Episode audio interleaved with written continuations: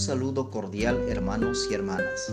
Soy el profesor Juan Jesús González Peñalba, integrante del equipo de coordinación de la zona Virgen de Guadalupe de la parroquia Santa Rita de Casia, Trujillo. Les invito a que me acompañen en el apasionante mundo de la reflexión de la palabra de Dios. Toma tu Biblia y léela.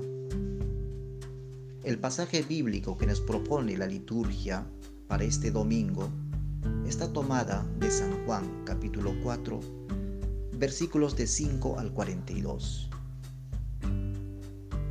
Nos encontramos en el tercer domingo de Cuaresma y en la primera lectura de hoy del libro del Éxodo nos recuerda aquel episodio cuando Dios hace brotar agua de la roca para satisfacer la sed de su pueblo. El Evangelio nos presenta el diálogo de Jesús con la mujer samaritana. Una narración extensa y rico en contenido. Pero centremos nuestra mirada en el tema de la sed y la conversión. Tanto la primera lectura de Éxodo como el Evangelio según San Juan nos hablan de sed y agua. El pueblo de Israel ya había perdido el gusto por la libertad después de cantar la victoria de Yahvé sobre la esclavitud de Egipto. Ahora reclaman porque están muriendo de sed, producto del cansancio en su travesía por el desierto. ¿Para qué nos hiciste salir de Egipto? ¿Solo para hacernos morir de sed junto con nuestros hijos y nuestro ganado? Es la típica sed de agua material que todos en algún momento hemos experimentado. Aunque hay muchos hermanos en la actualidad que no tienen acceso al agua limpia, al agua potable, a un agua de calidad. El compendio de la doctrina social de la Iglesia afirma que un limitado acceso al agua potable incide sobre el bienestar de un enorme número de personas y es la causa de enfermedades, sufrimientos, conflictos, pobreza y además de muerte. Numeral 484. En la misma perspectiva, el Papa Francisco manifiesta que la sociedad actual tiene una grave deuda social con los pobres que no tienen acceso al agua potable, porque eso es negarles el derecho a la vida. Laudato Si número 30. Una experiencia dramática de muchos en la actualidad que no tienen acceso al agua. También Jesús nos manda atender las necesidades materiales del prójimo. Tuve sed y me dieron de beber. Dar de beber al sediento no es un pasaje aislado en las enseñanzas de Jesús, es parte del mensaje central del Evangelio. Una de las últimas palabras de Jesús en la cruz es, tengo sed. Es el grito que busca calmar la sed apremiante. Tengo sed es el grito de millones de hombres y mujeres que no tienen el acceso al agua potable y de calidad. Yahvé, mediante el bastón de Moisés, realiza el prodigio de hacer brotar agua abundante. Dios se muestra providente y misericordioso frente a las necesidades vitales de su pueblo. La abundancia del agua llega a ser el símbolo de la abundancia de la salvación que solo pertenece a nuestro Dios. La raíz bíblica nos permite reconocer que el agua es un don gratuito de Dios, destinado para todas sus criaturas. En Cristo encontramos no solo la importancia material del agua, sino el sentido figurado y la dimensión espiritual más plena y profunda del agua. La persona de Cristo se identifica con la roca, la fuente de donde surge la vida eterna. es interesante ver cómo el encuentro de Jesús con la mujer samaritana rompe estereotipos y esquemas. En primer lugar, rompe los esquemas religiosos, porque los judíos y los samaritanos no se trataban bien, ya que los primeros consideraban a los otros como paganos o alejados de Dios, herejes. Y Jesús con esta actitud nos enseña a tender puentes de diálogo, de fraternidad y acogida con todos, incluso con aquellos que piensan distinto a nosotros, dentro de la iglesia y en la sociedad. Y en segundo lugar, rompe esquemas de género, ya que una mujer de aquella época no había de hablar con un hombre en un lugar público. Pero a Jesús lo que le importa es acercar a aquella mujer a Dios. En nuestra sociedad peruana, en muchos casos, la mujer aparece como subordinada al varón. Sufre maltratos físicos, psicológicos, sexuales. Y Jesús con el diálogo con la samaritana nos enseña que la mujer tiene la misma dignidad ante los ojos de Dios.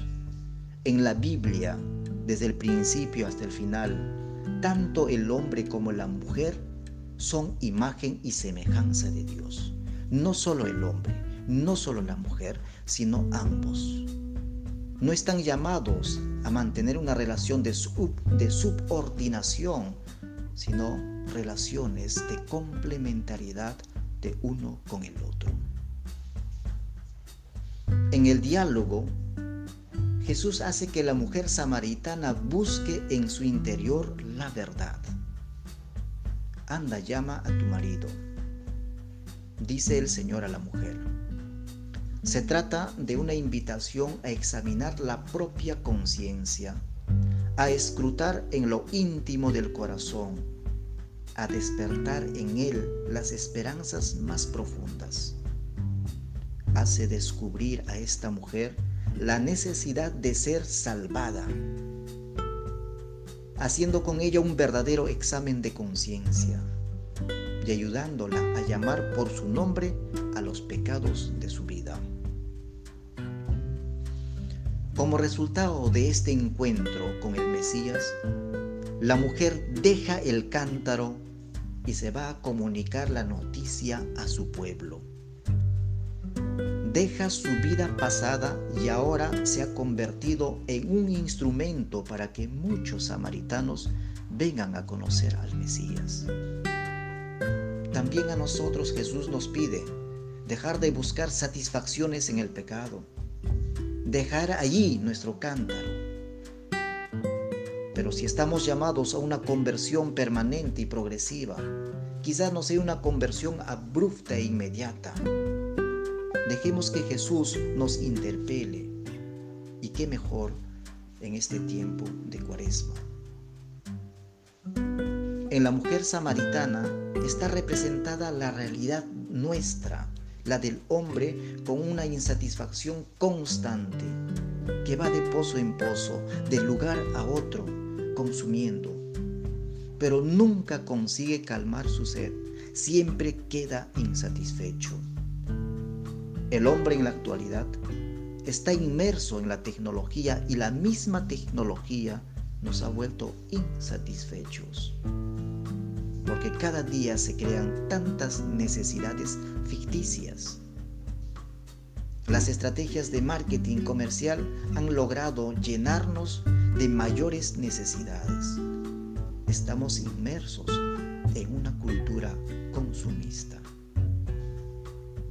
En este sentido, Papa Francisco nos advierte, el consumismo es un virus que afecta a la fe en su raíz, porque te hace creer que la vida depende solo de lo que tienes, de lo que adquieres, de lo que compras. Cuánto tienes, cuánto vales, es la lógica en nuestra sociedad actual. Y esta lógica nos hace olvidar a Dios, a este Dios que constantemente viene en búsqueda nuestra, que viene a nuestro encuentro. En esa búsqueda de la fuente que calme nuestra sed, hemos cometido el error de buscar donde no debemos hacerlo.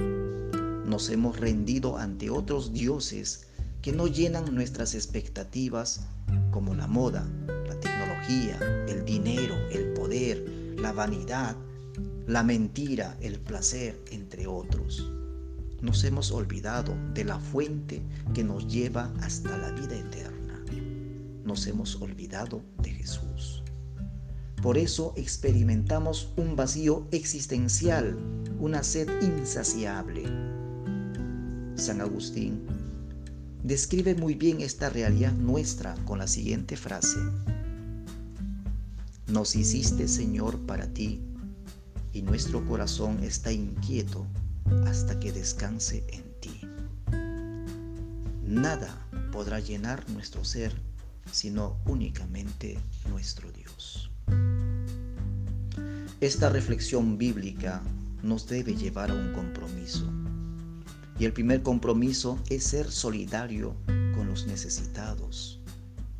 Porque Jesús nos enseña en el diálogo con la mujer samaritana esta actitud de ser solidarios, fraternos, acogedores con los demás.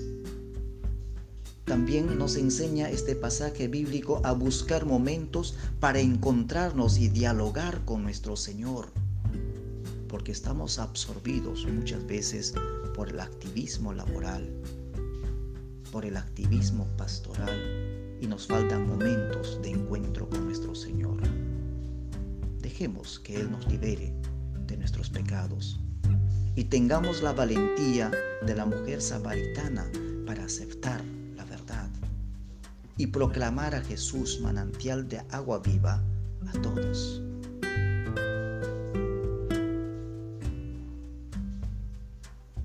Queridos hermanos, que tengan un feliz domingo allí donde se encuentren, en su comunidad religiosa, en su comunidad parroquial, dentro de la familia, en sus hogares, Que Dios derrame su bendición siempre en cada uno de nuestros corazones.